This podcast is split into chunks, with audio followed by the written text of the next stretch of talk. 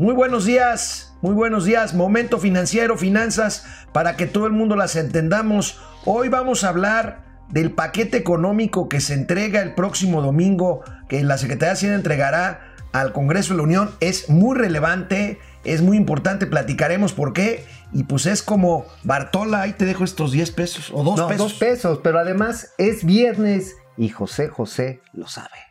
Esto es Momento Financiero. El espacio en el que todos podemos hablar. Balanza comercial, Inflación, evaluación, tasas de interés, momento financiero, el análisis económico más claro, objetivo y divertido de Internet. sin tanto choro. Sí, Y como les gusta, peladito y a la boca. ¡Órale! ¡Vamos, réjete bien! Momento financiero. Bueno, pues ya hay mesa directiva en la Cámara de Diputados, este, como ustedes saben, pero eso es tema político. Ya Ah. con la actividad regularizada. Ah, también es, fue un apapacho de abrazo de Acatempa tus tunas. ¿Viste cómo agarró Porfirio?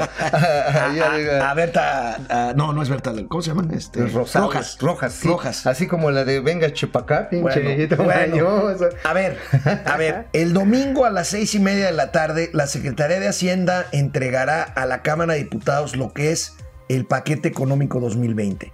¿Qué es el paquete 2000, eh, económico 2020? Bueno, pues es la ley de ingresos, que es lo que el gobierno espera recaudar, ingresar para poderlo gastar, y de ahí se deriva el presupuesto de egresos, que tendrán que aprobarse a más tardar en diciembre, pues para ver cómo. De esto, de esto, sin exagerar, depende el futuro de este gobierno, no nada más por el año que entra, sino por todas las cosas que hemos venido comentando aquí en Momento Financiero, lo que viene el año que entra de un entorno global complicado, pues será muy, muy, muy determinante para la marcha del gobierno de Andrés Manuel López Obrador en los siguientes cuatro años Bueno, y literalmente están buscando sacar dinero hasta debajo de las piedras. Ya entró la iniciativa para cobrarle el IVA a todos los servicios eh, así a nivel de internet, las transacciones. Sí, ahorita lo vamos a platicar. Airbnb, los Uber, Uber Eats, Jax, a todos, órale, su 16%.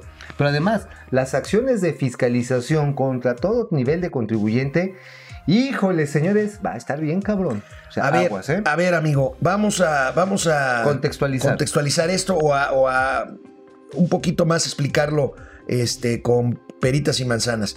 Eh, el presupuesto. A ver, ¿Cuánto va a los, ser? los mercados esperan Los mercados esperan que se mantenga la disciplina fiscal, esto es, que no se gaste más de lo que se ingrese. exacto. Pero este año se ingresó menos de lo presupuestado Claro. y se gastó menos de lo Dice presupuestado. que está creciendo menos de lo esperado y por lo tanto hay menos recaudación. El gobierno necesita mayores ingresos, pero también necesita abrir la llave del gasto público si es que quiere propiciar inversión privada y si es que quiere crecer a mayores tasas de las que vamos a crecer este año, que pues como decimos aquí van a ser bastante menos Bastante del 1%. Entonces, es un tema ahí, plantean 4.9 billones de pesos, ¿no? Eh, Cuatro puntos, sí, más o menos. Ahora, dentro de ese mismo pastel, que es un crecimiento prácticamente inercial, no hay un crecimiento eh, extraordinario, tal vez crezca entre 5 y 7% el total del presupuesto. Lo que sí es que la distribución al interior va a seguirse inclinando a estos programas eh, socioelectorales del presidente, vamos a decirlo Sí, así. sí, sí, sí. Eh, cerca de 500 mil millones de pesos se espera que sean los que estén dineral. repartidos, ya saben, becas para los ninis, para los viejitos, este, que madres solteras, que apoyos agropecuarios, 500 mil millones de pesos. Y mientras para los demás, austeridad republicana. Esta es nuestra nueva mascota. Les presentamos a Doña Austeridad Republicana, es la que va a estar haciendo aquí presencia durante el análisis que estemos haciendo precisamente del presupuesto. ¿Y no es pariente lo- de Lester? Pues este. No, ella, ella, ella no es austera. No, no, ella no es austera, ella, ella sí es como, ella sí es como medio, medio gordillo, ¿no? O sea, sí, sí, sí es dragoncita la, la ñora. Oye, ¿te acuerdas la cantidad de zapatos que tenía en su departamento? sí, sí, sí, sí, Mil en su departamento de zapatos. Emerson. Mil pares de zapatos. Bueno, no, ella no es austera. Ahora, amigo, el periódico Excelsior hoy habla de un recorte de 58 mil millones de pesos que sería planteado en el presupuesto. Ahora bien, este, híjole, se ve muy complicada, muy, muy complicada la ecuación, porque si de por sí este año ya hablamos y ya discutimos de que si son ahorros o o son, son- mal gastos o... o- Bueno, son o- dos cosas, digo, yo Sí, digo que son dos cosas. Pero bueno, si este año tuvimos problemas que con el presupuesto para pagar incendios forestales, Uh. para las medicinas, Para las vacunas. para las vacunas, para los insecticidas que hicieron eh, que, que no se compraron y que por lo tanto hicieron que repuntara el dengue. Este, Dengue en- es los eh, que vamos a hacer. Bueno, a ver, ¿cómo, cómo- cómo está esto? Eh, p- ¿Tú piensas en un recorte más allá de lo que ha pasado este año? Bueno, la- ¿de dónde le vas a cortar? Pues este, pues por eso aquí te presento a Doña Austeridad, porque republicana, porque una, una de las medidas que está planteada en el documento de pre- preproyecto de presupuesto, eh, se presentó en mayo pasado, es un recorte de 124 mil millones de pesos. De 124 mil. O sea, 120. Excelsior se quedó corto. No, no, sí, Excelsior, es- digo, ojalá que fueran a ver, 48 124, contextualicémoslo. El presupuesto es de casi 5 billones de pesos. De estos, o sea, esto es, son 150 mil millones más que el presupuesto de este año. Sí, claro. 150 mil. Que es más o menos lo que quieres disminuir. O Sí. sea, paradójicamente. Ajá, más o menos. Para destinar ese diferencial a, los, a los programas socioelectorales. ¿De dónde, gobierno. amigo? ¿De dónde? Si los ingresos están cayendo, este, si el petróleo, la plataforma de producción no ha eh, Repuntado. repuntado, Los se, precios no están se estabilizó, los precios no están ayudando, la inversión privada no ha llegado. Híjole, creo que Arturo Herrera tiene ahí un galimatías. Te digo, el presupuesto de Bartola. Ahí te dejo esos dos pesos, pagas la renta, el teléfono y la luz. Y con lo que sobre, agarras ahí para tu gasto. Y si te queda un chisguetito, ahí me compras mi alipus. ¿Qué onda, eh? A ver, ¿de dónde pueden sacar? Y eso sí está de terror. Inversión bruta fija. La inversión bruta fija, lo platicábamos aquí, amigo, de la parte del gobierno, lleva una contracción notable de 7.9% en el primer semestre. Y ahí sí, subejercicio. El subejercicio es prácticamente de 318 mil millones de pesos, nada más en la parte de infraestructura. Entonces es una cantidad de dinero que no la han aplicado y seguramente, como no la van a ejercer, la van a retomar como reservas ajá, y la van a tratar de lanzar para el siguiente año.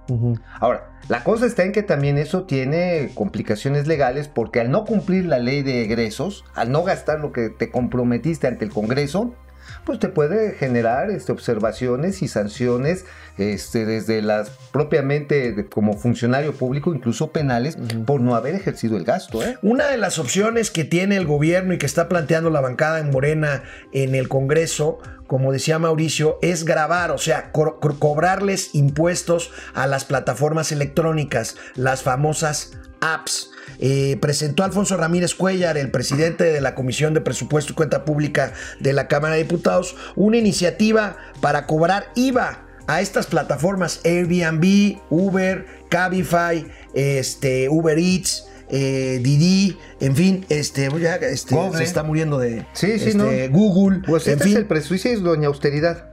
calculan 10 mil millones de pesos que en esto que acabamos de decir, de los 4.9 o 5 billones de pesos y del ahorro de 150 mil millones, pues 10 mil millones que puedas recaudar por estas plataformas, por las apps, pues no es Pues, nada, es no, una pero- gotita en la arena. Pero están tratando de arañar, pero hasta de donde se pueda, ¿eh? Porque además, digo, evidentemente va a entrar nuevamente la discusión de que si le aumentan el impuesto al cigarro, al tabaco, bueno, es lo mismo, al- a, las cervezas, a las Ah, el IEPS, el alcohol- IEPS. El IEPS, el impuesto especial sobre producción y servicio, está ahí como espada de Damocles. Ay, qué frase tan mamona, ¿verdad? Eh, Sí, ese, sí. ese es muy, ya es muy dominguera Muy ya. dominguera, sí. O sea, está la amenaza de que a todos los que nos guste el chingere o nos guste echarnos un cigarrito, vamos a pagar más impuestos. Sí, sí, Ahí sí, es, ese sí es una amenaza latente. Entonces, ya de por sí, hoy te sirves una cuba, le tienes que servir otra al sistema de administración tributaria. cabrón, ya está chupando contigo, bueno. Sí, ¿qué pasó? Oiga, miren, y por si fue, mira, a mí me llama la atención mucho, amigo, ahorita que estábamos preparando el programa,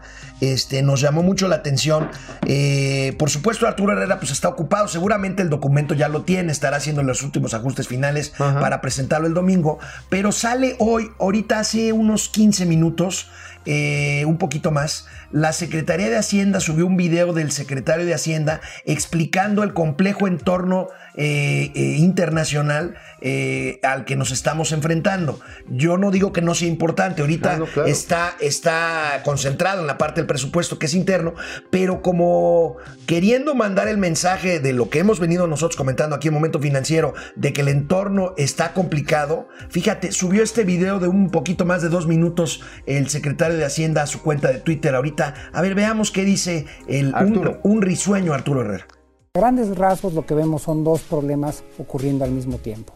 Por un lado, un conflicto comercial entre Estados Unidos y China, las dos economías más grandes del mundo, y por el otro lado, la potencial salida del Reino Unido de la Unión Europea, el llamado Brexit. Las cinco principales economías están metidas en algún problema de una forma u otra. Japón estancada desde hace décadas, la cuarta, eh, Alemania, en un proceso de reducción de la actividad económica, pero desde hace algunas semanas estas tensiones han dejado de ser el marco de referencia para tener en algunos casos efectos específicos en la actividad económica mexicana. Eh, La última vez que hubo una amenaza de Estados Unidos de aumentar los aranceles a China, tuvo ya efectos muy concretos. Por un lado, el peso mexicano pasó de alrededor de 19 pesos por dólar a 19.7 en tan solo 3 o 4 días y la mezcla mexicana pasó de 55 dólares por barril a 47 dólares por barril. Ante esta situación, quisiera comentarles las tres cosas que estamos haciendo. Por un lado, estamos en el proceso de coordinación con Estados Unidos y Canadá para asegurarnos que el TEMEC se pueda convertir en una realidad a la brevedad posible.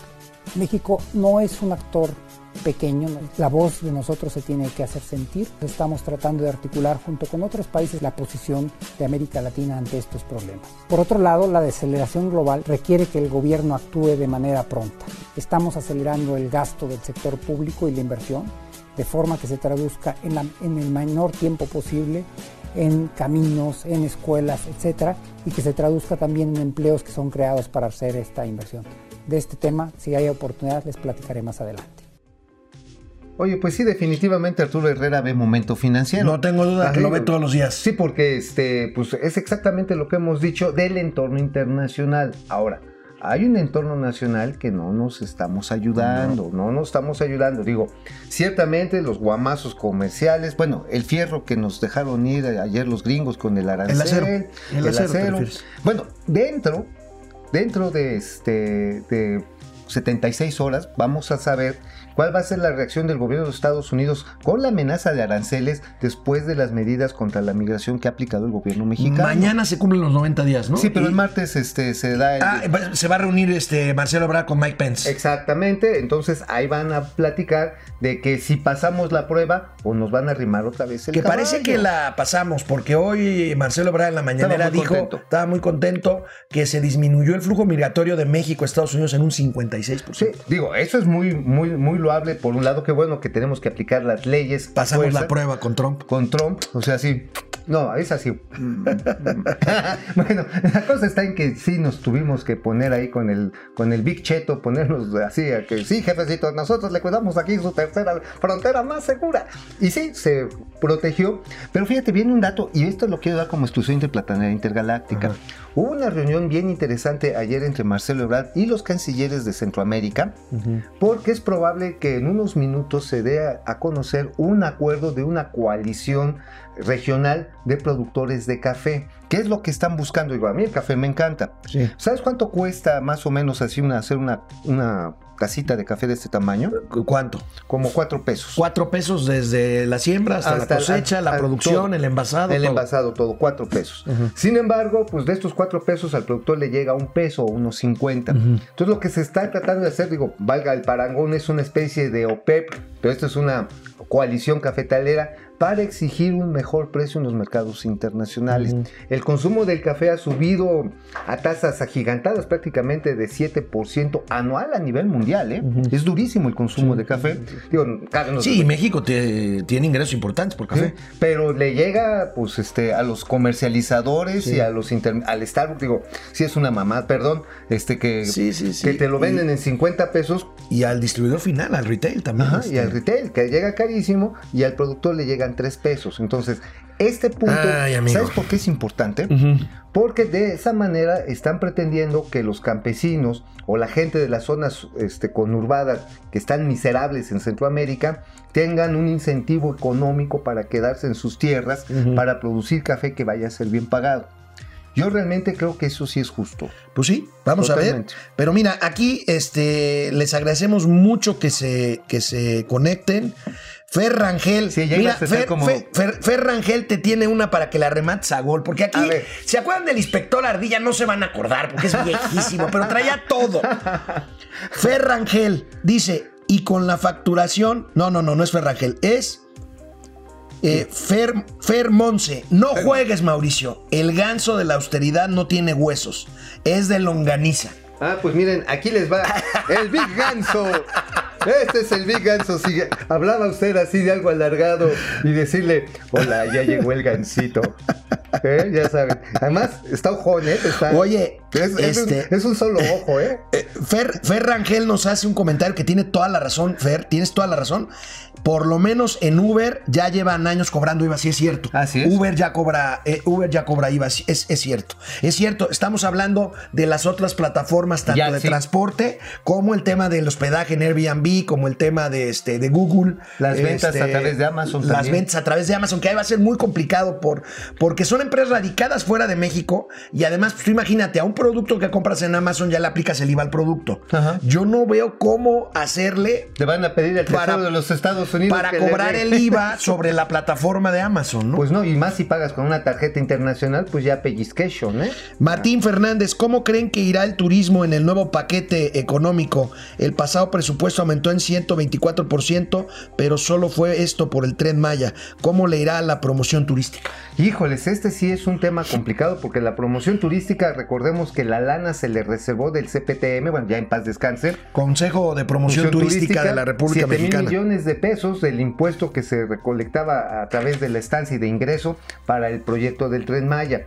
Este, el Tren Maya con todo y las virtudes que yo sí creo que tenga, yo sé que tú no lo crees en él, el problema está en que van atrasados en la parte del diseño. Todavía le cuelga. En la parte de promoción, lo que se están haciendo son, a través de los gobiernos de los estados, están haciendo sus guardaditos. Y en la Ciudad de México, por ejemplo, pues ya le tuvieron que entrar los particulares, porque como le explicábamos con el caso de la Fórmula 1, el gobierno, yo creo que pendejamente se sale del negocio cuando pudo haber obtenido una participación muy importante para otros objetivos. es, así Pero bueno, entonces, de promoción turística, híjoles,